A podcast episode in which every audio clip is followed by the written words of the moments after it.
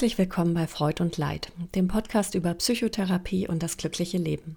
Mein Name ist Miriam van Linden. In der heutigen Folge geht es um die systemische Therapie als dem vierten und letzten Richtlinienverfahren, womit dann auch unsere kleine Serie hier zu den Richtlinienverfahren der Psychotherapie abgeschlossen wäre.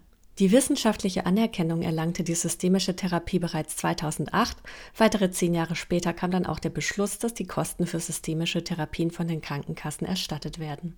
Die Bezeichnung systemisch ist allerdings nicht geschützt und systemische Kompetenzen finden nicht nur im klinischen Bereich, sondern auch in der Wirtschaftswelt viel Anklang. Wer hier sicher sein möchte, dass es sich um fundierte und zertifizierte Weiterbildungen handelt, kann sich an den beiden großen Fachverbänden in Deutschland, DGSF und SG, orientieren. Aber auch im therapeutischen Bereich herrscht eine zum Teil verwirrende Vielfalt.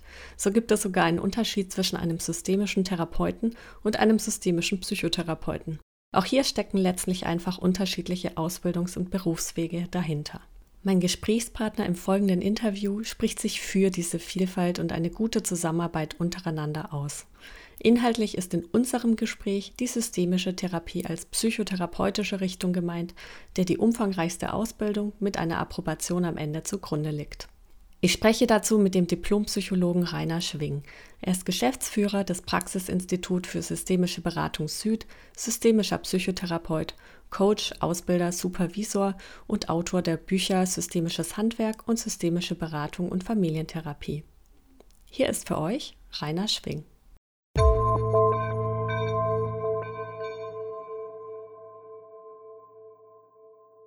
Herr Schwing, vielen Dank, dass Sie heute hier im Podcast sind. Ja, danke, dass Sie mich gefragt haben. Wir sprechen heute über die systemische Therapie und vielleicht könnten wir da gleich einmal anfangen, die Besonderheiten im Vergleich zu den übrigen drei Richtlinienverfahren ein bisschen darzustellen. Der Name systemische Therapie beinhaltet ja schon so ein bisschen Hinweis. Es steht also ein System, eine Gruppe im Vordergrund. Um welches System geht es denn da? Und vielleicht auch in dem Zusammenhang, wie entstand denn die systemische Therapie? So, das sind jetzt äh, gleich mehrere Fragen auf einmal. Da könnte ich etwa eine halbe Stunde reden und hätte noch nicht alles gesagt. Fangen wir mal mit dem Einstieg an oder dem Beginn. Äh, das Interessante ist, dass die systemische Therapie etwa in den 50er Jahren in den USA äh, entwickelt wurde als Familientherapie. Und das heißt, in Kontexten, in denen die bis dahin gängigen Therapieverfahren, das waren hauptsächlich analytische Verfahren, ähm, an ihre Grenzen stießen. Das war mit die sozialen Jugendlichen, das war die Arbeit mit Psychosen und so weiter. Und da haben ähm, Praktiker, die alle eine analytische Ausbildung hatten, mit anderen ähm, Formaten experimentiert. Ähm, bei der Virginia Satir hatte ich mehrere Seminare, die war eine dieser Gründerinnen und die hat folgende Geschichte erzählt, die so ein bisschen äh, sinngebend ist. Die hat erzählt, dass sie mit einer jungen psychotischen Frau gearbeitet hat und nach so einem halben Jahr haben sich erste Besserungen ergeben, war sie eigentlich ganz zufrieden. Dann hat die Mutter angerufen und gesagt, äh, es verstört mich, wie meine Tochter sich in letzter Zeit verhält. Das ist komisch, gefällt mir nicht. Und da hat die Virginia Satir eine spontane Entscheidung getroffen und sie mit eingeladen. Und sie erzählte dann, dass dann, als die Mutter und Tochter im Raum hatte, sie plötzlich sehr viel mehr begriff, wie sich die Tochter verhielt, als sie die beiden Frauen zusammen hatte. Und hat spontan eine weitere Entscheidung getroffen, nämlich ein paar weitere Sitzungen zu machen mit Mutter und Tochter. Und dann hat sie noch eine zweite Entdeckung gemacht. Nämlich, dass als beide, als beide Frauen, die Mutter und die Tochter, präsent waren, ähm, die Fortschritte leichter zu erzielen waren. Es ging schneller voran. Mhm. Was von heutiger Sicht aus verständlich ist, denn wenn sozusagen wichtige Menschen aus dem Kontext des Patienten dabei sind, dann ist die Übertragung neuer Verhaltensstrukturen und Verhaltensmuster in äh, den Familienkontext und den Lebenskontext nicht allein die Aufgabe der einen Person, mhm. sondern die anderen Personen, die auch bei der Therapie dabei waren, können da mitwirken. Naja, es ging also leichter voran und das hat sie dazu ermutigt, auch in anderen Fällen mal Familienangehörige mit einzuladen. Und es gibt noch eine nette Anekdote, die ich auch in Fallverläufen bestätigen kann. Ähm, äh, dass so nach einem weiteren halben Jahr oder sowas äh, die Mutter so in einem Fazitgespräch sehr zufrieden war, aber sie sagte, na, mein Mann ist in letzter Zeit so depressiv. Und sie sagte, ach, dann bringen Sie den doch auch noch mit rein. Und äh, da war wieder der gleiche Erkenntnisschritt. Erstens mal, dass sie viel mehr verstand, warum sich Mutter und Tochter verhielten, als sie den Mann bei der, äh, mit im Raum hatte. Und zum Zweiten, dass sie mh, hm, bei der weiteren, beim weiteren Vorgehen auch sah, dass es auch da wieder etwas leichter ging, wenn sie mit der ganzen Familie mhm. gearbeitet hat. Das war für sie der Beginn der Familientherapie. Ähnlich haben Salvador Minuchin oder Bates oder andere experimentiert mit Alkoholismus und so weiter. Einfach mit sehr schwierigen Problemfeldern. Das Neue entsteht ja meistens da, wo das Alte an Grenzen gerät.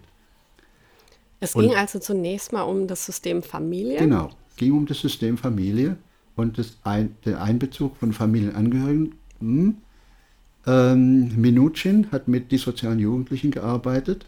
Auch er hat sehr eindrücklich beschrieben, wie so diese psychoanalytischen Deutungen den Jugendlichen wirklich also einfach irgendwo vorbeigingen. Ne? Die haben sich da überhaupt nicht drum geschert und sie fanden sich extrem wirkungslos. Und das hat ihn geärgert. Und dann hat er angefangen mit Familien, mit älteren Brüdern, mit Onkels zu arbeiten. Dieser Jugendlichen hat viel in Slums gearbeitet, mit ähm, Randgruppenfamilien. Mhm. Hat auch ein sehr, sehr gutes Buch geschrieben, 63 Families of the Slums. Heute noch wirklich ein lesenswertes Buch.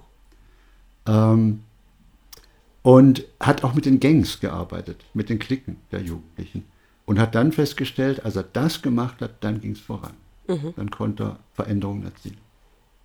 Welche weiteren Systeme werden denn heute mit der systemischen Therapie auch noch angesprochen? Na, so diese, ähm, diese Entwicklung hat sich dann fortgesetzt. Also wir betrachten, wenn wir jetzt äh, Besonderheiten der systemischen Therapie angucken, betrachten das Individuum immer im Kontext seiner Lebensfelder. Mhm. Und das kann Schule sein, und das kann äh, natürlich die Klicken sein von Jugendlichen, und das kann äh, und ist in erster Linie aber auch mal die Familie. Mhm. Wie kann man sich das denn vorstellen?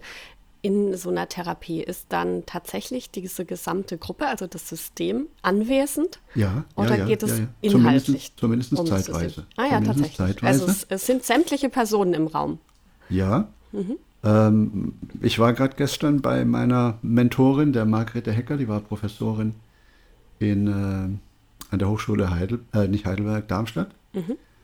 Und äh, bei ihr habe ich gelernt, als Supervisor systemische Therapie anderen Leuten dann auch nahezubringen, systemische Beratung. Äh, und sie hat bei Minuchin gelernt. Und ich glaube, einer ihrer ersten Fälle war eine 12-, 13-köpfige schwarze Familie. Ne?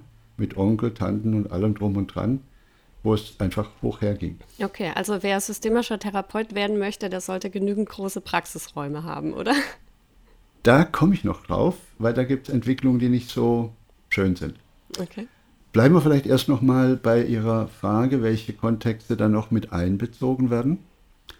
Ähm, es gibt interessanterweise heute verschiedene ähm, therapeutischen Verfahren, die in USA tatsächlich evidenzbasiert äh, zugelassen sind, sehr gut erforscht sind und ähm, bei uns erst so langsam ankommen. Ähm, ich hatte schon gesagt, Minuchin hat damit schon ganz früh begonnen, 50er, 60er Jahren. Dann Speck und Adneef haben 1973 so netzwerkorientierte äh, Ansätze vorgestellt. Das heißt, äh, da wurden auch Nachbarn mit eingeladen und Nachbarinnen. Ne?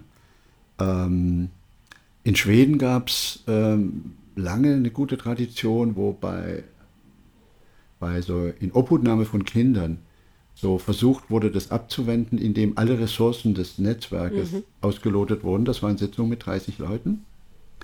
Ähm, so, wenn man es ein bisschen mal kleiner runterzieht, Chloe Madanes an Washington hat ähm, die erweiterte Familie eingeladen, Onkel, Tanten, Großeltern, so weiter. Das habe ich auch sehr oft gemacht.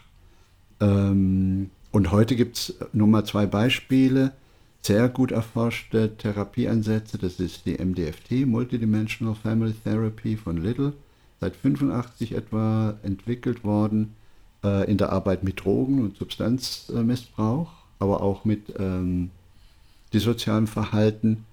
Ähm, und die arbeiten tatsächlich mit den Gangs, Klicken der Jugendlichen ganz stark und den Familien. Und ähnlich arbeitet die MST. Darf ich da mal ganz kurz ja. nachfragen? Bei so einer bei so einer Gang, wie Sie sagen, also da sind dann auch tatsächlich die Mitglieder bereit, sich mal in so eine Therapiesitzung zu ja, begeben. Klar. Ja, klar. Wenn man die entsprechend anspricht. Ich habe mhm. sehr, sehr lange mit Jugendlichen gearbeitet und ähm, habe super gute Erfahrungen gemacht, dass ich gesagt habe, bring doch mal deine Kumpels mit. Mhm. Ja, interessant. Äh, und ja, MST, multisystemische Therapie, von Hengerle und anderen bei dissozialen Jugendlichen, also auch bei den Feldern, die allgemein vom Psychotherapeuten als sehr schwer empfunden werden, haben richtig gute Erfolge. Und was man natürlich unbedingt erwähnen muss, Aya Asen mit seiner äh, Multifamilientherapie, der mehrere Familien zusammenbringt, auch zum Beispiel in Schulen zusammenbringt, äh, wo gemeinsame Lernprozesse und Problembewältigungsprozesse angestoßen werden. Und das sind dann tatsächlich Veranstaltungen mit 30, 40 Personen. Da braucht man entsprechend große Räume. Mhm.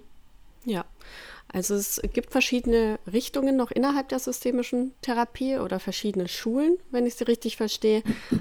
Aber es geht immer darum, das System im Blick zu haben und es ist immer eine größere Gruppe, die dann auch tatsächlich in dieser Therapie anwesend ist. Absolut, absolut. Und ich würde es jetzt nicht Schule nennen, mhm. sondern ich würde es eher einzelne Verfahren oder Ansätze innerhalb der systemischen Therapie nennen, ähnlich wie es bei der kognitiven Verhaltenstherapie ja auch ganz unterschiedliche methodische Ansätze gibt, die für sich auch gut untersucht mhm. sind. Verstehe. Werden denn immer aktuelle Systeme angesprochen oder kann es auch um Systeme der Vergangenheit gehen? Ja, das ist eine gute Frage, weil ähm, das tatsächlich auch in der Entwicklung der systemischen Therapie sich verändert hat. So zu Beginn wurden in der Familientherapie äh, stark nur die aktuellen Systeme angesprochen. Weil die ja auch kommen sollten. Genau. Das ist ja dann schwierig, genau, wenn man irgendwie sagt, genau. ja, mein Problem ist vor 15 ja. Jahren entstanden, aber ich habe gar keinen Kontakt mehr zu den Leuten. Absolut. Also. Wobei es da schon Unterschiede gab. Ne? Mhm. Virginia Satie hat stark auch biografische Kontexte. Mhm äh, sich angeschaut und sagen wir biografische Entwicklung sich angeschaut. Und es gab auch Bosno Meninaj und andere, die äh, schon in den 60er Jahren auf transgenerationale äh, Dynamiken geschaut haben. Also wie äh, entwickeln sich über die Generationen bestimmte Delegationen, bestimmte Aufträge, Verhaltenspräferenzen und so weiter. Und dem dem tragen wir natürlich auch Rechnung dadurch, dass wir in der systemischen Therapieausbildung stark auch so Selbsterfahrung machen äh, in Richtung Familienrekonstruktion, die also die Herkunftsfamilie der, äh, der Therapeutin beachtet. Äh, das war am Anfang so ein bisschen ein Abgrenzungsthema. Ne? Psychoanalyse hat sich ausgiebig mit der biografischen Entwicklung befasst. Ne? Und die frühen Systemiker haben gesagt, das ist alles nicht wichtig. Wichtig ist nur die aktuellen Interaktionen im System. Das ist so das Typische, wenn was Neues entsteht, dann fokussiert man das auf das Neue und denkt, die anderen waren nun alle Dummköpfe und haben das nicht wirklich kapiert. Und so langsam wird man bescheidener. Ich sage das ein bisschen flapsig mal. So langsam wird man bescheiden und merken, wow, die Kollegen haben auch eine ganze Menge gute Sachen auf Lager und fängt dann voneinander zu lernen. Das sind die Kinderkrankheiten vieler Neuentwicklungen. Mhm. Und das war dann auch in den 60er, 70er Aber da, wo ich schon gelernt habe, also 85, war das schon kein Thema mehr. Wir haben wirklich biografische Entwicklung mit in den Blick genommen und mit dem Aufkommen der Bindungsforschung ist das nochmal sehr, sehr viel stärker betont worden, was so die äh, Prägungen äh, in Kindheit auch wirklich bedeuten. Mhm. Warum wird denn in der systemischen Therapie vorwiegend von Klient oder Kunde gesprochen und weniger von Patient, wie man es aus den anderen Verfahren kennt? Ja, das ist natürlich ein ganz, ganz zentraler Punkt, weil ähm, der, die systemische Therapie ist ein kompetenzorientierter Ansatz. Wenn Sie mal anschauen, wie ähm, Störungsbilder, Problemlagen äh, in anderen Therapieverfahren konzeptionalisiert werden, sehen Sie, dass das ganz häufig defizitorientiert ist. Man spricht also von irgendwelchen Trieben, die durchbrechen, von Verdrängung, von Abwehr. Äh, man spricht von dysfunktionalen Mustern oder dann ein bisschen freundlicher von maladaptiven Mustern. Sowas und betont die sehr stark. In der systemischen Therapie versuchen wir neben der Problemlösung auch die Problemlösekapazität der Menschen zu verstärken. Und das bedeutet, dass man jetzt von der Denke her wegkommt von der Idee, ich, äh, da ist ein kranker Patient, mhm. der leidet und ich bin der Experte, der ihn jetzt heilt. Ich übertreibe das mal, sondern da ist ein Klient, der bestimmte Probleme hat, bestimmtes gelingt ihm auch, aber in bestimmten Lebensbereich hat er Probleme. Und auf Augenhöhe arbeiten wir jetzt dran, dass ich ihn unterstütze, seine Probleme zu lösen, sodass die Symptome auch überwunden werden können. Mhm. Und ich arbeite auch dran, dass er äh, sozusagen die Problemlösekompetenz und die Selbstreflexion und das, die Mentalisierungskompetenzen erhöht, sodass ein Rückfall weniger wahrscheinlich wird. Mhm. Wenn ich es richtig präsent habe, würde man in den anderen Therapieverfahren sagen, dass ähm, das, was sich jetzt als Störungsbild zeigt, zu einem früheren Zeitpunkt durchaus funktional gewesen sein kann und sich erst in der Gegenwart als Problem mhm. erweist. Mhm. Und man würde auch schauen, was die Ressourcen sind. Also so ganz komplett anders äh, ist es vielleicht letztlich gar nicht, aber es ist ein bisschen ein leicht anderer Fokus. Mhm. Könnte ich mir vorstellen. Frau von Linden, ähm, da bin ich jetzt natürlich ähm, Systemiker und in dieser Richtung daheim. Und wenn Sie mal die Entwicklung der ähm, Konzeptionalisierung angucken, dann ist beispielsweise in der Verhaltenstherapie der Einbezug der Ressourcen mhm. äh, sehr spät entwickelt worden. Und aus meiner Sicht ist das eine, eine, äh, ein Einfluss der systemischen Therapie. Okay. Also systemische Therapie hat schon in den 50er Jahren entwickelt, was können die Leute eigentlich. Und äh, ich blicke jetzt so auf 40 Jahre Therapiegeschichte zurück ich fand es so witzig, dann die Diagnosebögen am Anfang, da war dann, äh, äh, welche Störungen hat er, wo treten die auf, wie oft treten die auf, also da wurde auf die Defizite geguckt und mhm. dann so Punkt 17 war, äh, über welche Ressourcen verfügt der Klient, der Patient. Ne? Äh, und das kam dann mehr und mehr in den Blickpunkt, da haben, äh, komme jetzt nicht auf den Namen, verschiedene Kollegen in der Verhaltenstherapie ähm, dazu geforscht auch und das dann auch ein bisschen dann so als eigenes übernommen. Mhm. Wo wir ganz auf der Linie sind, ist äh, die Idee, dass wir Symptome als Lösungsversuche, als misslungene Lösungsversuche betrachten, mhm. die in irgendeiner Weise sinnvoll waren und zu irgendeiner Zeit auch sinnvoll waren. Das sind wir ganz nah bei den Kolleginnen und Kollegen. Ja, vielleicht genau zu dem Punkt nochmal. Was ist denn, wenn es der Person selbst gar nicht so logisch vorkommt oder es gar nicht so nachvollziehbar scheint, dass jetzt so ein Krankheitsbild auftritt. Also wenn man dann jemandem sagen würde, das ist jetzt ihr Lösungsversuch, um mit etwas klarzukommen, derjenige aber selber kaum nachvollziehen kann, warum es ihm eigentlich schlecht geht, wie kommt sowas dann an? Also ich stelle mir das jetzt gerade so vor, dass in so einem Moment vielleicht eine Diagnose ja sogar was Erleichterndes sein könnte. Das kann was Erleichterndes sein, das ist richtig. Ja, das kann was Erleichterndes sein. Und jetzt muss man natürlich auch ein bisschen differenzieren. Ne? Ähm, wir gehen in der systemischen Therapie, das ist allerdings ähnlich wie in anderen Verfahren, von einem biopsychosozialen Modell aus. Ne? Es gibt biologische Faktoren, Menschen bringen bestimmte Verletzlichkeiten mit, Vulnerabilitäten. Es gibt äh, psychologische Faktoren, wie bin ich äh, groß geworden, was habe ich gelernt in meiner Familie. Und es gibt soziale Faktoren, wie wirkt sich das jetzt in meinem sozialen Umfeld aus. Ja? Und ähm, dann gibt es zum Beispiel auch, äh, ich sage jetzt mal ein Beispiel, mit dem ich viel zu tun hatte, ADHS. Ne? Mhm.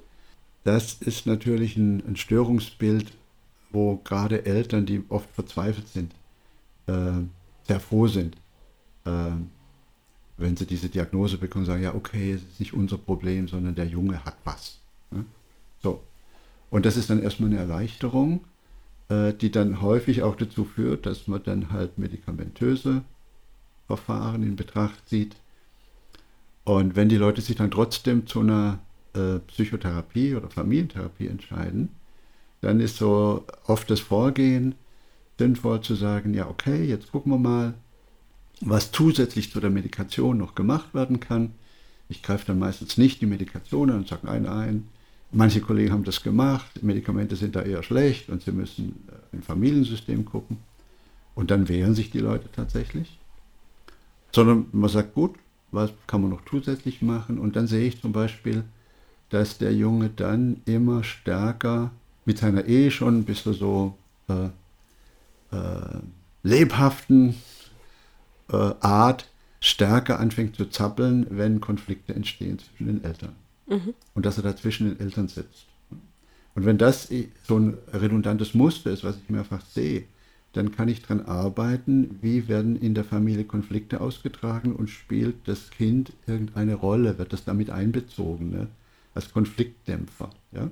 Mhm. Also beispielsweise in einer Familie hatte ich mehrfach, zwei, dreimal in einer Sitzung, die für mich diagnostisch sehr spannend war, äh, beobachten können, wie der Junge richtig anfing zu zappeln, als es zwischen den Eltern etwas kontroverser zuging und die Eltern dann von ihrem Konfliktthema wegkamen und ähm, sich dem Jungen zuwendeten, so disziplinierend, sitzt mal ruhig und so. Er saß auch zwischen den Eltern. Mhm. Und dann ist so eine typische Herangehensweise, dann den Jungen mal so neben sich zu holen, zu sagen, ja, ich habe den Eindruck, du kriegst immer genau mit, wenn es zwischen deinen Eltern ein bisschen heikel wird und so äh, sag mir doch mal Bescheid, wenn ich in den Fragen in eine Richtung gehe, die so ein bisschen heikel wird. Bleib mal neben mir sitzen und dann merkt man sofort eine andere Dynamik. Mhm. Man merkt, wie es den Eltern mulmig wird. Und dann, um auch mal so ein bisschen so ein Therapiebeispiel zu erzählen, dann ist es die Aufgabe im systemischen Bild, den Eltern zu befähigen, kontroverse Dinge miteinander auszutragen und dem Jungen äh, sozusagen das Beispiel zu geben, so schau mal, die können das, du musst da nicht nervös werden. Mhm. Ne? Weil manchmal sind Symptomentwicklungen auch eingebunden, um so eine familiäre Stabilität zu erhalten und ähm, bestimmte Themen auch in Schach zu halten, sage ich mal. Mhm. Ne? Und wenn man das sieht, geht es darum, sozusagen die Fähigkeit zu erhöhen, sich diesen Themen zuzuwenden, ohne dass Kinder mit einbezogen wie gehen Sie denn dann in so einer Therapiesitzung vor, dass sowas überhaupt sichtbar wird? Erzählen das die Eltern, was typische Problemsituationen sind und dann selbst beim Erzählen geraten sie noch etwas aneinander und dann kommt es zu der Situation, genau, oder? Genau, genau.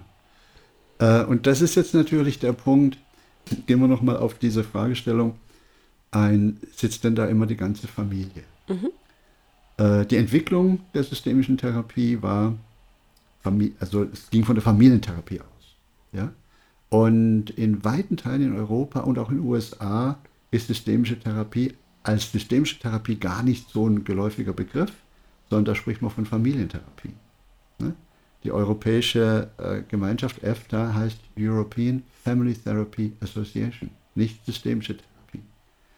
In Deutschland gab es einen Sonderweg, die systemische Therapie wurde lange dann auch als systemische Einzeltherapie geschätzt. Wow, man kann ja auch mit Einzelnen dran arbeiten, mit einem Familienbrett, wo man Familienstrukturen aufzeigt, mit zirkulären Fragen und so weiter.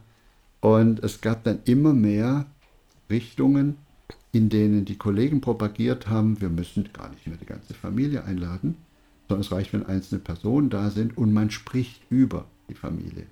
Macht aber einen riesen Unterschied, wenn ich die ganze Familie da habe. Und es ist natürlich, ich sage jetzt mal ein bisschen bösartig, es ist aufwendiger und viel komplexer, sechs, sieben Personen oder vier Personen im Raum zu haben, als eine, die über das Ganze erzählt. Ja. Ne? Wie kann man sich dann die Rolle der Einzelperson, die äh, eigentlich die Behandlung sucht, dann vorstellen, wenn da die gesamte Familie anwesend ist? Fühlt sich das dann für alle an, als ob sie gerade in Therapie sind oder ist es ganz klar im Gespräch, dass es um diese eine Person geht? In Ihrem Beispiel war es jetzt das Kind, aber mhm. äh, in vielen Fällen wird es natürlich auch einfach Man jemand Erwachsenes sein. Ja. ähm, geht es dann trotzdem ganz zentral um diese Person und es werden viele Fragen über die Person und der Person direkt gestellt mhm. oder wie kann man sich das vorstellen? Es gab ein schönes Buch von Kollegen, äh, ich versuche jetzt den Titel zusammenzukriegen, Ein Mensch ist nie alleine krank oder so ähnlich. Das heißt, jede Krankheit, auch eine somatische Krankheit, hat immer Auswirkungen auf die gesamte Familie. Und äh, wenn jetzt zum Beispiel ein depressiver Vater da ist und ich spreche mit der gesamten Familie, dann ähm, heißt es, dass ich jetzt nicht nur mit dem Vater spreche, sondern mit der gesamten Familie. Wie geht's euch denn? Wann ist der Papa besonders niedergeschlagen? Äh, habt ihr schon mal ausprobiert? Was könnt ihr tun, damit er so ein bisschen auch mal lächelt oder was anderes macht? Wie geht's euch denn damit? Ne? Mhm. Und es geht dann auch um die Situation der Kinder und der, der Angehörigen. Und die Idee ist, dass alle mithelfen, die Probleme zu bewältigen. Mhm. Für den kranken Menschen ist es oft auch eine wichtige Information, dass man mal offen darüber redet, wie geht es uns eigentlich, wenn du da so deine Krankenphasen hast. Ne? Und was könnte uns gut tun in der Situation? Mhm. Und was erwartest du von uns, aber was brauchen wir auch, um gesund zu bleiben? Äh, das hat deutliche Effekte. Es gibt sehr, sehr spannende Forschung von dem Russell Crane in den USA. Der hat über die Wirksamkeit der systemischen Therapie anders geforscht. Er hat sich von Versicherungsgesellschaften Krankendaten geben lassen und hat geschaut, wie gehen die Krankheitskosten zurück, wenn in das Behandlungsmodell Familientherapie inkludiert war oder nicht inkludiert war. Und hat gesehen, dass wenn Familientherapie inkludiert war, und das Witzige ist, das fängt schon bei drei Sitzungen pro Behandlungsschema an, mhm. äh, sind die Kosten, die Gesundheitskosten für den kranken Patienten in den nächsten zehn Jahren deutlich geringer gewesen, signifikant geringer gewesen, als wenn äh, Familientherapie nicht inkludiert war. Mhm. Das hatte also nachweislich einen großen Effekt. Einen riesengroßen Effekt. Mhm. Er kann sogar den, den therapeutischen Wert, er konnte den sogar in, in Geld fassen, sagte also pro therapeutische Sitzung spart äh, die Behandlungs, äh, mhm. der spart der Behandlungsaufwand etwa 500 Dollar. Konnte richtig äh, quantifizieren. Das Spannende ist, die Krankenkassen haben ihm danach äh, ihre Daten so hinterhergeworfen, sagen wir mal ein bisschen flapsig. Also es sind mehrere Krankenversicherungen dann auf ihn zugekommen. Kannst du auch mal das erforschen, das erforschen. Das hat er für Schizophrenie erforscht, für Depressionen, andere Krankheiten.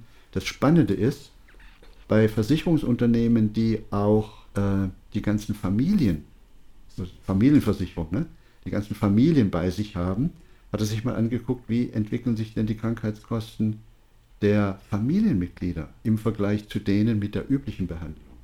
Und hat gesehen, dass auch die Angehörigen in den darauffolgenden 10 Jahren oder 15 Jahren weniger äh, Krankheitskosten produziert haben als beim üblichen Verfahren. Und zwar nicht nur Krankheitskosten in Bezug auf psychische Krankheiten, sondern auch auf physische Krankheiten. Die Erklärung liegt ja nahe. Um vielleicht auch gerade nochmal den anderen Punkt von vorhin noch mit einzubeziehen. Also auch in diesem Beispiel mit dem depressiven Vater würden Sie von Klient und Kunde sprechen. Auch Daniel. Das ist jetzt so das Spannungsfeld, seitdem die systemische Therapie anerkannt ist, müssten wir natürlich von Patient- und Störungsbildung Krankheit sprechen. Weil sie auch abrechnen und Diagnose Weil wir abrechnen müssen, ne? genau. Äh, und ich versuche den Leuten aber immer beizubringen, okay, in den Berichten müsst ihr von Patientin sprechen und äh, bitte, wenn ihr mit den Leuten sprecht, sprecht von Klient. Denn Sprache schafft Realität. Das ist ein ganz wichtiger Ansatzpunkt der systemischen Therapie. Würde ich auch gerne noch drauf kommen, was so die Besonderheiten sind sind wir jetzt so ein bisschen in die Praxis gekommen, das ist auch schön, aber es gibt einfach nochmal, schön nochmal das ein bisschen zu umreißen. Also Sprache schafft Realitäten und wenn ich die ganze Zeit nur von Patienten spreche, habe ich ein anderes Bild der Menschen vor mir, als wenn ich vom Klienten spreche. Ist Ihnen auch schon mal der Fall begegnet, dass das für jemanden irritierend war, weil derjenige sich selbst eben schon als krank empfindet und das dann auch nichts Schlechtes ist. Es, also es geht ja nicht um einen leichten Fall und man sucht äh, eine, eine, Beratung, weil man eine Entscheidung treffen möchte und dann wird man als Patient bezeichnet, was im Übrigen auch die anderen Therapieverfahren nicht so machen würden. Mhm. In dem Fall würde man ja immer von Klient sprechen, sondern tatsächlich ja so, dass es jemandem wirklich schlecht geht und mhm. derjenige Klient oder Kunde ist. ich habe sehr, sehr viele sehr kranke Menschen begleitet und ich habe eigentlich noch nie erlebt, dass die überrascht waren, dass ich sie Klient genannt habe. Nun benutze ich natürlich im direkten Kontakt diese Bezeichnung auch sehr wenig, ne? Äh, sondern eher im, im, Verhältnis nach draußen. Ne? Ich, die Situation, wo ich mit einem Klienten darüber spreche, dass er mein Klient ist, sind sehr selten. Ne? Okay, es geht also mehr um eine innere Haltung. Es geht mehr um die innere Haltung. Mhm. Genau. Wie würden Sie Vielleicht nochmal, ich würde gerne nochmal darauf ja, zurückkommen, ja. was es so mit dem System auf sich hat. Ne? Mhm. Denn die Erklärung, warum auch bei Angehörigen tatsächlich die Krankheitskosten runtergegangen sind, äh, die sind auf einer biologischen Ebene zu suchen. Jede Krankheit ist ein Stressfaktor für die Familie, für das System. Und das bedeutet, dass ich, äh, wenn ich das System mit einlade und damit bespreche, wie die einzelnen Personen gestresst sind und nach Möglichkeiten suche, wie der Stress weniger werden kann, wie der Umgang mit dem Patienten, mit dem Klienten besser sein kann, äh, dass ich den Leuten so psychoedukativ was an die Hand gebe, dass sie verstehen, was da vor sich geht, sodass sie es einordnen können, dass sie sich nicht schuldig fühlen müssen.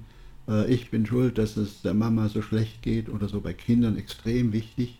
All diese Dinge, die dienen zur Entlastung und zur Stressreduktion. Und wenn wir weniger Stress haben, ganz banal, haben wir mhm. weniger Cortisol drin. Und das ist einfach auch für, für körperliche Krankheiten wichtig. Ja.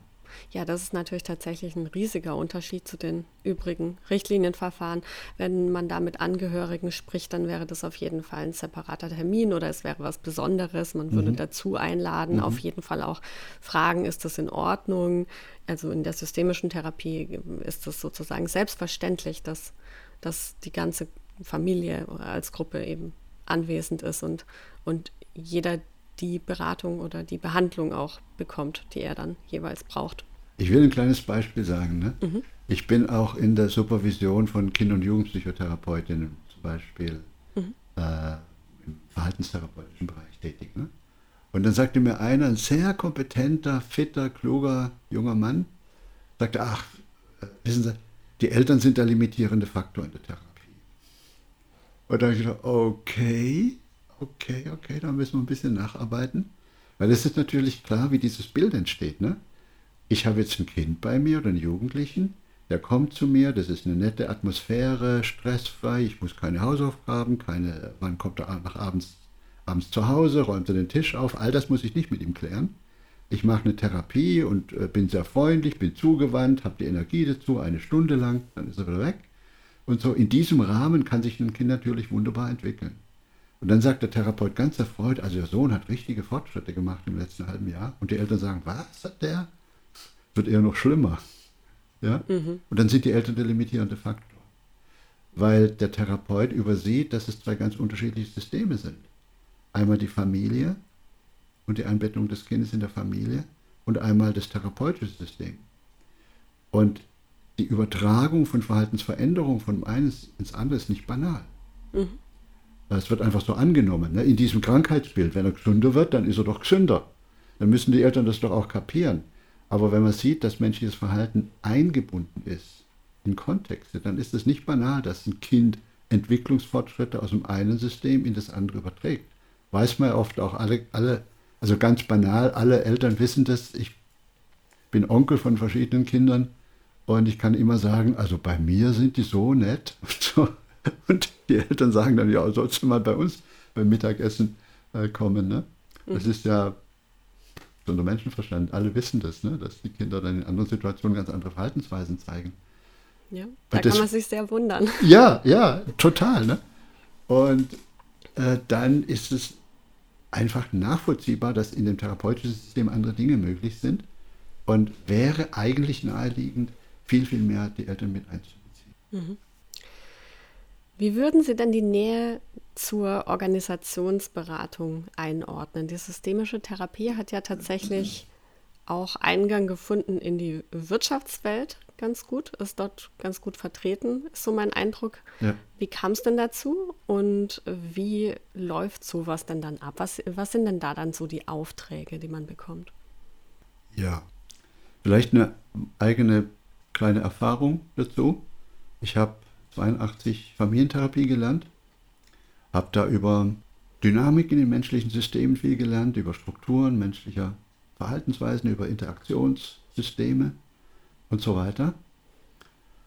Fühlte mich da ganz gut ausgestattet, habe mit Familien gearbeitet. Da war hier und da auch eine Familie dabei, ähm, bei der der Vater oder die Mutter in Industrieunternehmen gearbeitet hat, in führender Position. Und wenn es gut gelaufen ist mit der Familie, habe ich öfters mal die Frage gekriegt, sagen Sie mal, machen Sie auch sowas für Teams oder so? Und das ist nicht nur mir passiert, sondern Kolleginnen auch. Und die Mutigeren haben dann also tapfer gesagt, ja, äh, noch nicht so viel Erfahrung, aber ich kann mir das vorstellen. Und dann kamen erste Einladungen in die Teams. Aufgeregt wie Harry bin ich da hingegangen ne? und habe dann festgestellt, wow, mit den Strukturkenntnissen, ne, wie Dynamiken, Interaktionen ablaufen, in Systemen, also in Familien, kann ich auch in Teams sehr viel erkennen und sehr viel in Bewegung bringen. Das war eine ganz spannende Erkenntnis. Mhm.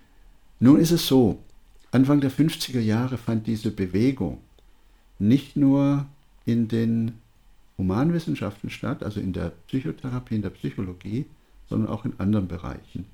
Da gibt es einen Vorläufer in der Physik ähm, mit der Entwicklung der Quantenphysik, die ähnliche Dinge gemacht hat. Wir können das Ganze nicht analytisch sehen, wenn wir komplexe Systeme zerlegen, kann man die nicht wieder zusammensetzen und denken, äh, sie funktionieren genauso wie vorher. Wenn wir Erkenntnisse über komplexe Systeme äh, haben wollen, relevante, dann können wir gar nicht so in die analytische Tiefe gehen, sondern müssen andere Begriffe wählen und und und. Das gab es eigentlich in der Physik schon als Vorläufer lange und interessanterweise äh, gab es so die Hinwendung zu komplexen Systemen in der Managementtheorie, in der Organisationslehre, aber auch in so Bereichen wie der Meteorologie, in der Biologie, Bodenkunde, von biologischen Konzepten stammt ja der Begriff systemische Theorie. Äh, die Kollegen haben nach einer theoretischen Fundierung gesucht und haben sie in den ähm, Büchern und Konzepten eines Biologen, Ludwig von Bertalanffy, gefunden, der so über die General Systems Theory geforscht hat. Äh, daher kommt der Begriff systemisch. Das heißt also, es gab in vielen anderen Wissenschaftsbereichen eine ähnliche Bewegung. Schauen Sie mal darüber, da stehen ungefähr 15.000 Seiten. Ähm, Encyclopedia of Complexity and System Science. Äh, übrigens bei vielen Systemikern auch nicht bekannt. Und da ist praktisch jede Wissenschaftsbranche dabei. Äh, und es wird gezeigt, wie diese systemischen Ideen da arbeiten. Das heißt, äh, beispielsweise in St. Gallen in der Schweiz und in anderen Universitäten wurden auch systemische ähm, Konzepte entwickelt, um ähm, Situationen und Verläufe in Unternehmen zu verstehen. Mhm. Da und kann man also die, die Erkenntnis in den verschiedenen Wissenschaften relativ parallel oder man konnte parallele Entwicklungen beobachten. Absolut und eben dann im Unternehmenskontext, welche, welche Aufgabenstellung zeigt sich denn da dann für den systemischen Therapeuten? Also da ist es ja dann offensichtlich keine Familie und es ist auch jetzt niemand schwer krank, so wie mhm. man es im mhm. allgemeinen Sinne beschreiben würde. Um was geht es denn da? Was wäre denn da so die Problemstellung, mit der jemand an Sie herantreten würde? Die können ganz breit sein. Äh, und da würde ich auch nicht mehr systemische Therapie sagen, sondern systemische Organisationsberatung oder mhm. Entwicklung mhm. oder systemisches Coaching. Das können Konflikte sein. Ne? Welche Art von Konflikten wäre ähm, das? Führungskraft äh, hat großen Ärger mit einem Mitarbeiter, einer Mitarbeiterin, kann die aber nicht entlasten, weil sie wertvolles Know-how hat. So, muss irgendwie damit zurechtkommen. Oder die Stimmung in einer Abteilung ist richtig äh, in den Keller gegangen. Die Leute fühlen sich unwohl, es gibt eine hohe Fluktuation. Also im ersten Beispiel wären dann die Führungskraft und die Mitarbeiterin anwesend genau. und in der zweiten, genau. im zweiten Beispiel die gesamte Abteilung. Genau.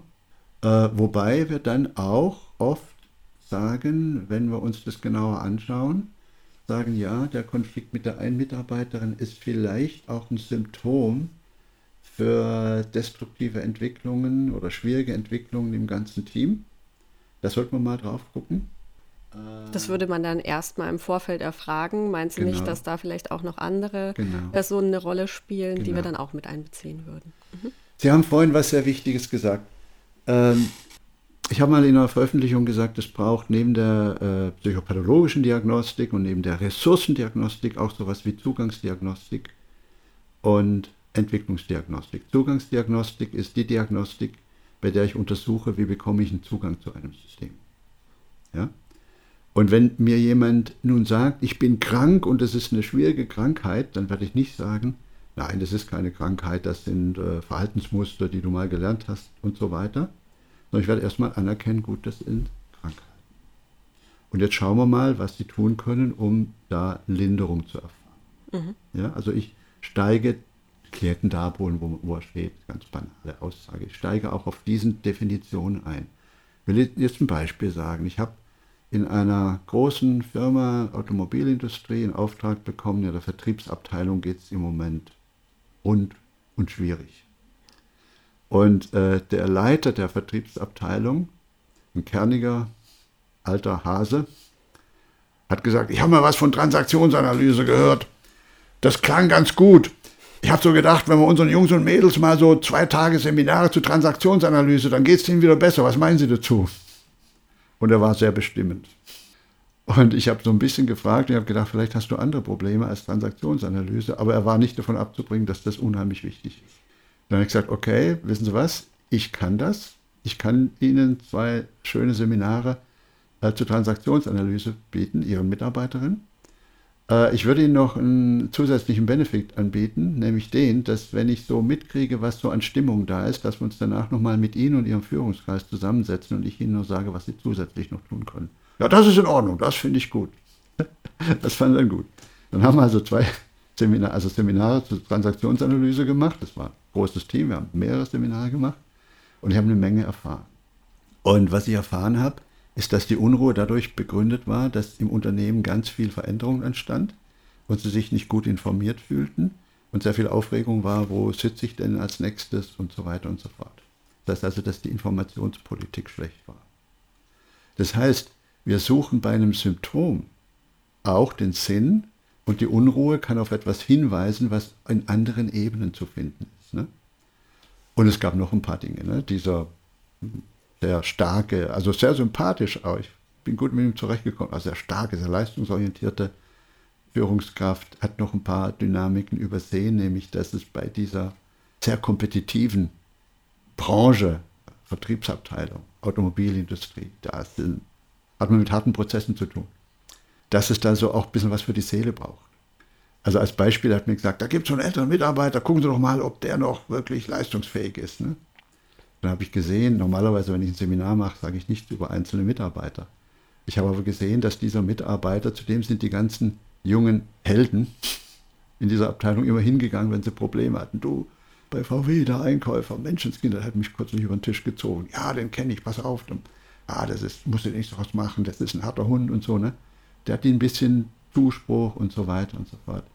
Und dann habe ich entgegen meiner Prinzipien dann dieser Führungskraft gesagt, wissen Sie was, Sie täten sich einen Bärendienst, wenn Sie diesen älteren Mitarbeiter da entfernen. Ne?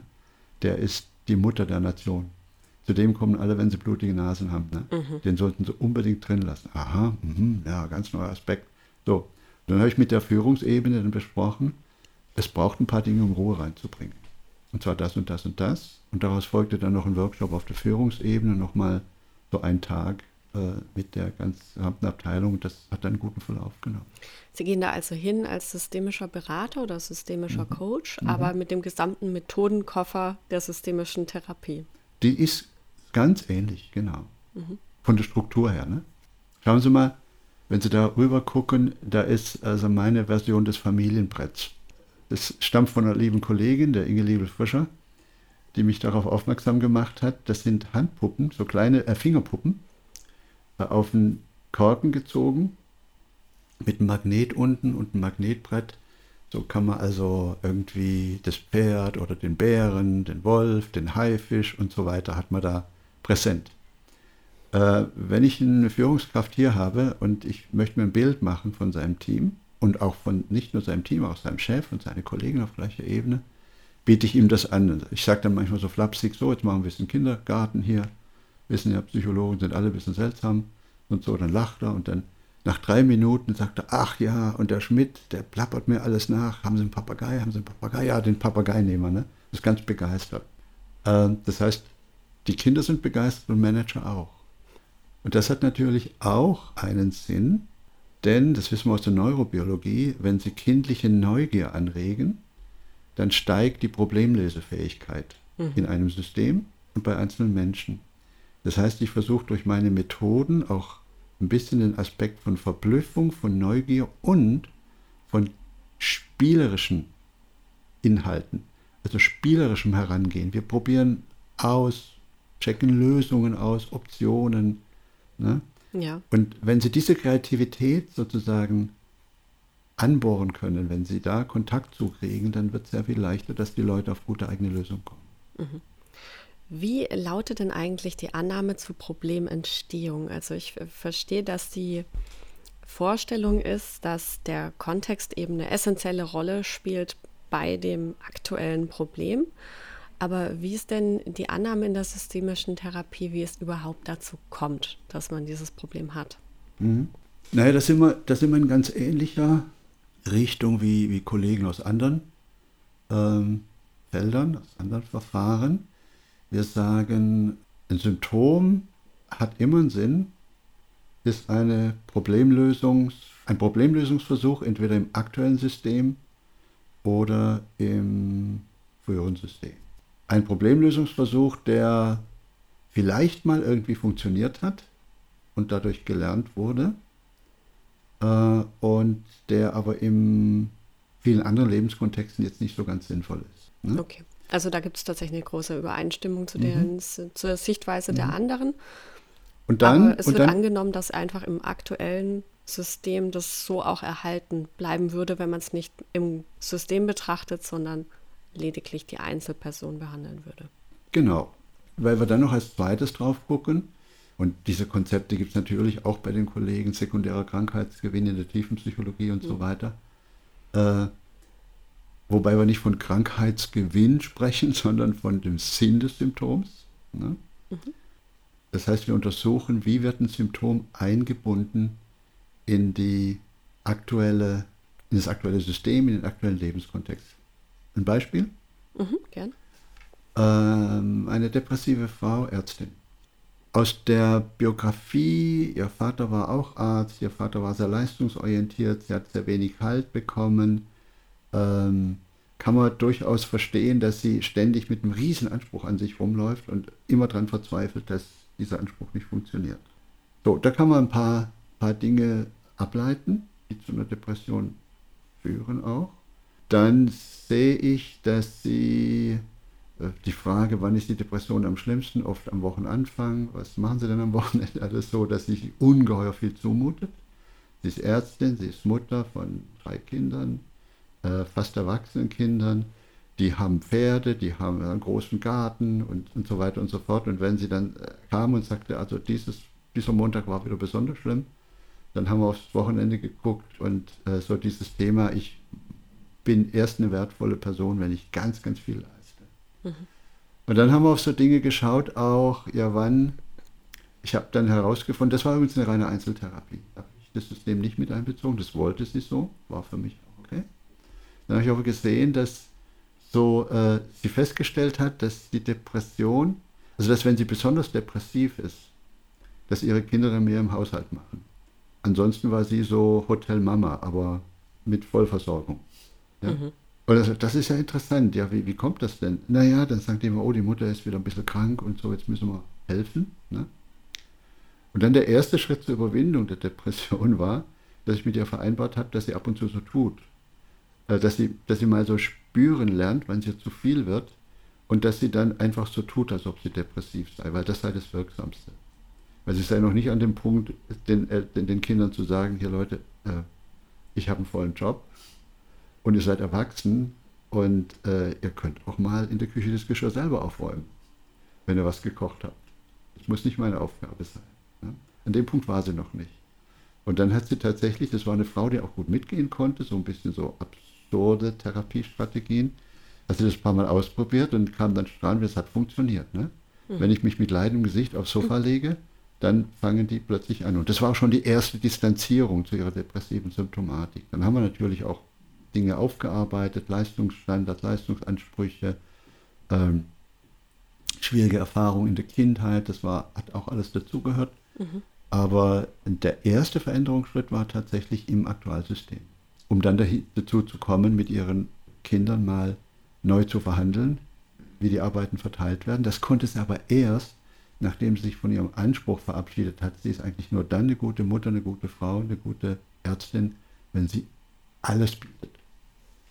Es sind auch manchmal kreative Herangehensweisen und Perspektiven Wechsel oder ja, ähm, das Bieten ja. neuer Perspektiven, also auch mit dem, mit dem äh, Spielbrett, mit den kleinen Figuren, das Sie vorhin angesprochen haben. Ja. Eben auch diese kindliche Neugier wecken war es in dem genau, Fall. Genau. genau.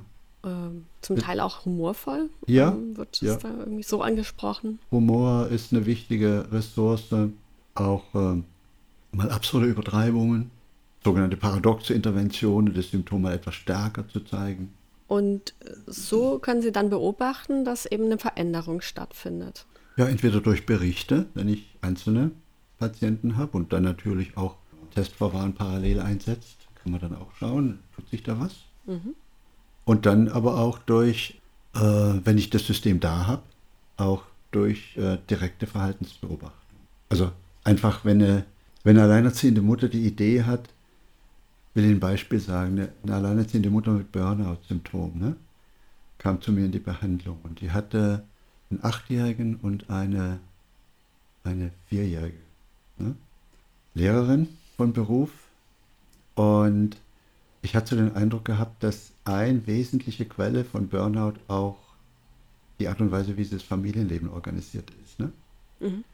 Und dann habe ich ihr angeboten, weil sie hat auch immer Probleme gehabt zur Therapie. Also das war so, das ist ein ganz pragmatischer Grund, ja, wo bringe ich meine Kinder unter, wenn ich dann hier nachmittags nochmal hier zur Therapie komme und so. Ja, bringen Sie die doch einfach mal mit. Mhm. Und dann kamen die mit für drei, vier, fünf Sitzungen. Fünf Sitzungen, glaube ich, waren es. Und ähm, ich habe gesehen, dass sie sich ungeheuer schwer tut, den Kindern Grenzen zu setzen. Weil sie ein schlechtes Gewissen hatte, Trennung und Scheidung, hat die Kinder ja doch auch irritiert und verstört und so weiter. Und jetzt muss ich alles für sie tun.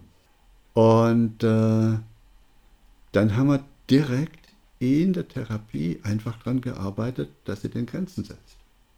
Ja? Also die kommen hier in den Therapieraum, finden alles unheimlich spannend, interessant. Ah, die Welle, die da auf dem Regal liegen. Ah, wunderbar, die Handpuppen und schmeißen dann alles in die Gegend rum. Ich, oh, Frau Schneider, könnten Sie? Dann ist quasi, das ist kein Störfaktor in meinen Augen sondern das ist real life. Dann sehe ich, was passiert. Ja, das ist ein bisschen wie eine Super Nanny-Intervention. Ja, absolut. Ich gehe direkt rein. Das ist im Übrigen auch das Vorgehen der, der, der früheren Verhaltenstherapie, Verhaltenstherapie, ne? die mit den Leuten auf Kirchtürme gegangen ist oder wenn sie Probleme hatten beim Autofahren, hat man sich mit ins Auto gesetzt und hat da direkt am Verhalten gearbeitet. Mhm. Also direkt ins reale Leben reinzugehen. Es gibt auch die sogenannte aufsuchende Familientherapie, wo es noch mehr darum geht, zu sehen, wie geht es eigentlich in, zu Hause zu. Und, und dann direkt an ganz konkreten Dingen arbeiten und da Problemlösekompetenzen entwickeln. Wie lange läuft denn so eine Therapie eigentlich üblicherweise? Also wie viele Sitzungen sind denn da in der Regel anberaumt? Ja, das ist sehr, sehr unterschiedlich. Also ich komme eigentlich in der Familientherapie mit 10 bis 15 Sitzungen bei vielen mittleren Problemen ganz gut zurecht. Mhm. Ähm, ansonsten habe ich gute Erfahrungen mit so 20 bis 30 Sitzungen gemacht, auch bei, bei schweren Dingen. Selbstverständlich Traumatisierungen, Persönlichkeitsstörungen und so weiter, die brauchen eine längere Begleitung. Mhm. Gibt es denn in der äh, systemischen Therapieform auch eine Gruppentherapie? Also das wäre dann eher im, im Klinik-Setting. Da gibt es ja für mhm. alle anderen Therapieformen mhm. auch ja. Gruppentherapie. Da geht es aber ja, also es ist ja die Einzelperson im stationären Setting. Also jemand geht in die Klinik, weil es ihm entsprechend schlecht geht. Man nimmt an einer Gruppe teil und spricht über seine Probleme. Das geht dann eben mit diesen verschiedenen Therapieformen immer auf eine unterschiedliche Art. Mhm. Wie wäre das denn mit der systemischen Therapie, bei der ja sozusagen immer, also auch beim, bei der Einzeltherapie, die Gruppe anwesend ist. Ja, absolut. Solche Konzepte gibt es. Ne? Beispielsweise die Systelius-Klinik, wo der Gunter Schmidt äh, sehr viele Impulse gibt und mhm. die auch mit gegründet hat als systemische Klinik. Oder auch äh, meine Kollegin äh, in Wesseling. Äh, die Susanne Altmaier hat da eine Klinik äh, für Psychotraumatologie, Aber- die systemisch orientiert ist. Ja. Und da gibt es natürlich auch systemische Gruppen. Ähm, ambulant ist es eher selten, muss ich sagen, wobei ich da vielleicht gerade noch auf was eingehen kann. Und in diesen systemischen Gruppen wird ähm, eingeübt, sich gegenseitig in, ihren, in seinen Ressourcen wahrzunehmen, Interaktionsmuster zu verändern, direkt in der Gruppensituation, aber auch mit ihnen über Familie, Rekonstruktion, familiäre Prägung, Delegation anzuschauen. Ne? Aber dann in dem Fall und in dem sehr speziellen Setting dann eben mit den anderen Gruppenmitgliedern, die man ja nicht persönlich kennt. Also da würde man Genau, über sein genau, persönliches System genau, sprechen, genau. das man aber ja jetzt gar nicht dabei hat, aber eben dann eben mit den anderen Gruppenmitgliedern in dieser Therapie. Genau. Plus, es gibt die zweite Ebene, dass ich in dieser Gruppe, die sich ja neu formt, sehe, wie sich die Leute verhalten in der Gruppe und da hinein intervenieren kann. Ja, das ist ja auch die Idee bei einem psychodynamischen Verfahren. Genau, weil da sehe ich ja dann die ganzen, die ganzen Musterübertragungen, die aus dem anderen Muster kommen.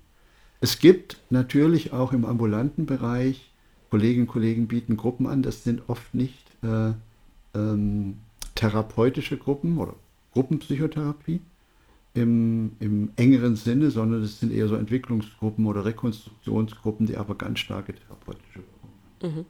Was würden Sie denn sagen, wer von dieser Behandlungsform besonders angezogen wird? Wen spricht systemische Therapie besonders an im Vergleich zu den anderen? Das ist eine sehr, sehr offene Frage.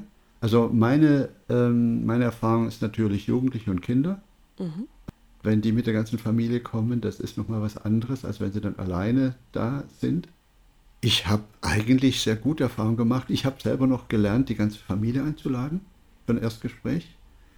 Äh, und äh, das braucht manchmal ein bisschen Überzeugungsarbeit. Und äh, kann Ihnen da auch nachher noch ein schönes Fallbeispiel erzählen, wo es mal deutlich wurde, wie sinnvoll das manchmal ist.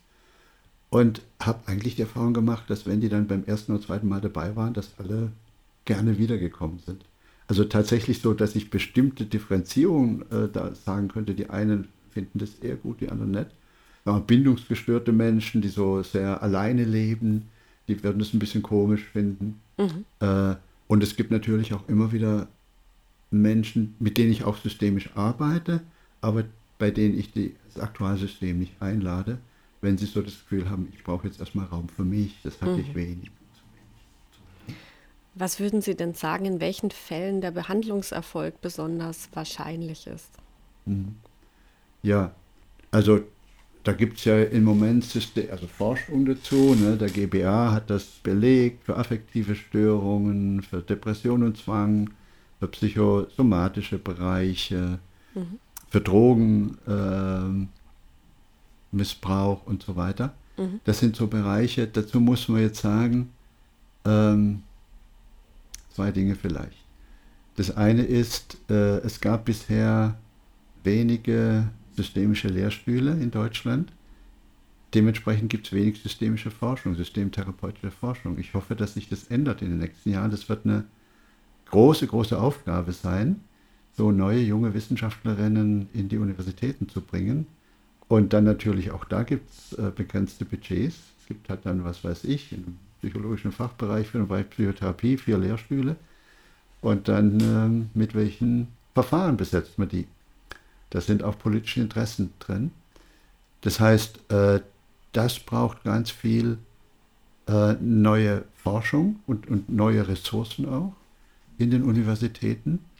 Und deswegen gibt es tatsächlich, was systemische Therapie angeht, äh, nur im Vergleich zur kognitiven Verhaltenstherapie eine, eine begrenzte Anzahl von Studien.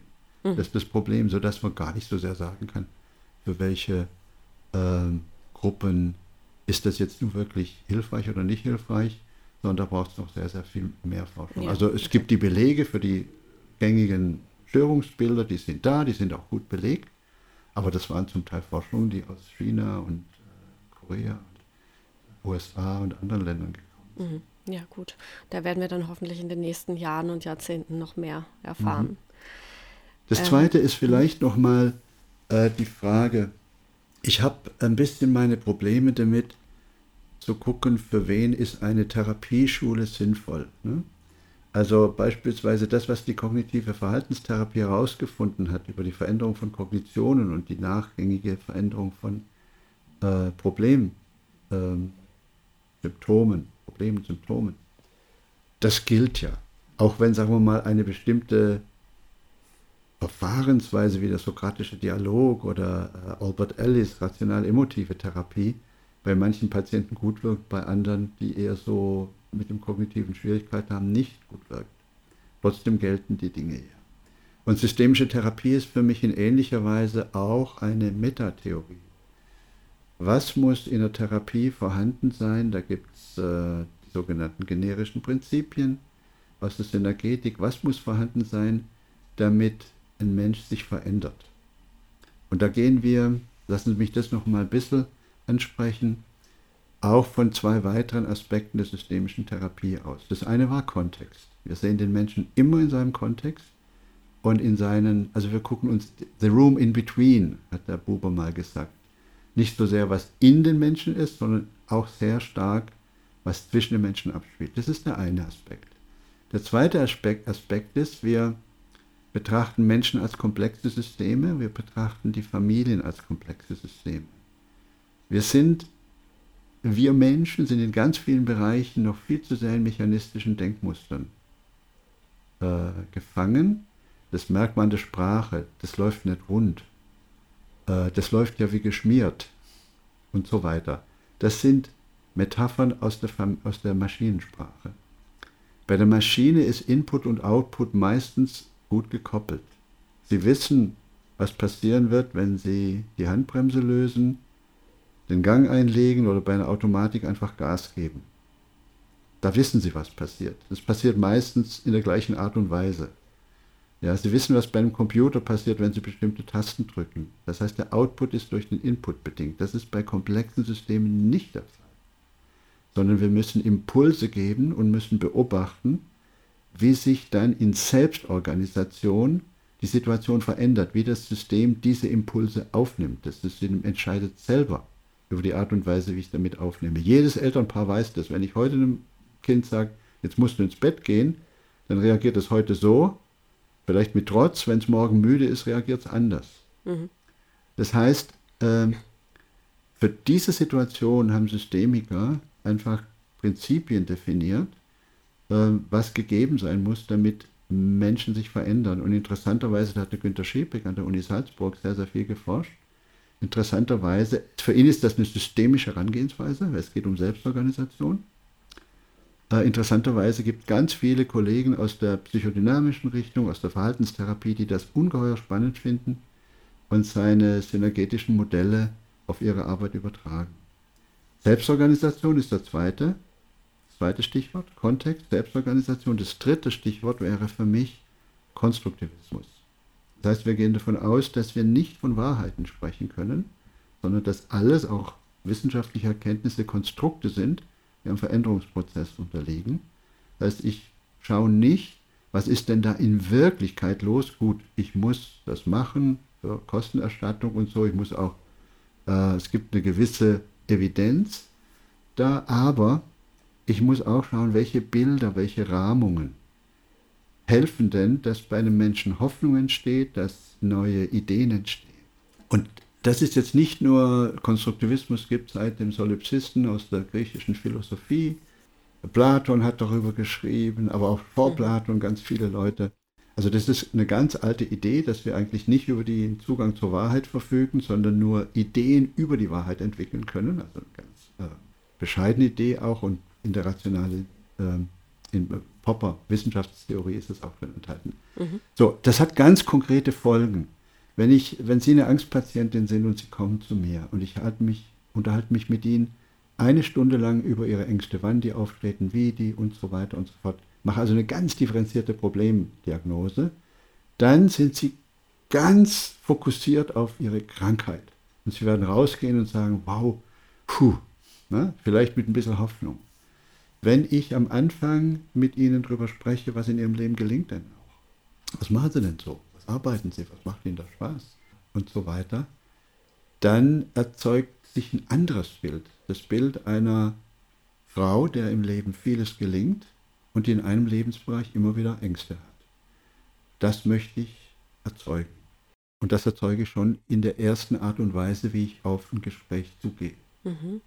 In dem Beispiel wäre ja aber auch sogar beides wahr. Das sind ja einfach verschiedene Aspekte des Lebens. Man kann ja durchaus in vielen Bereichen gut funktionieren und trotzdem eine Störung entwickeln. Mhm. Konstrukt hatte ich jetzt auch ein bisschen so verstanden, dass in eben auch diesem Beispiel Sie dann mir vielleicht eine Interpretation geben würden. In den anderen Verfahren würde man jetzt von Deutung sprechen und man nicht den Anspruch hat, dass es 100% wahr sein muss, sondern eben einfach vielleicht ein Bild sein kann, das mhm. mir in dem Moment hilft. Mhm.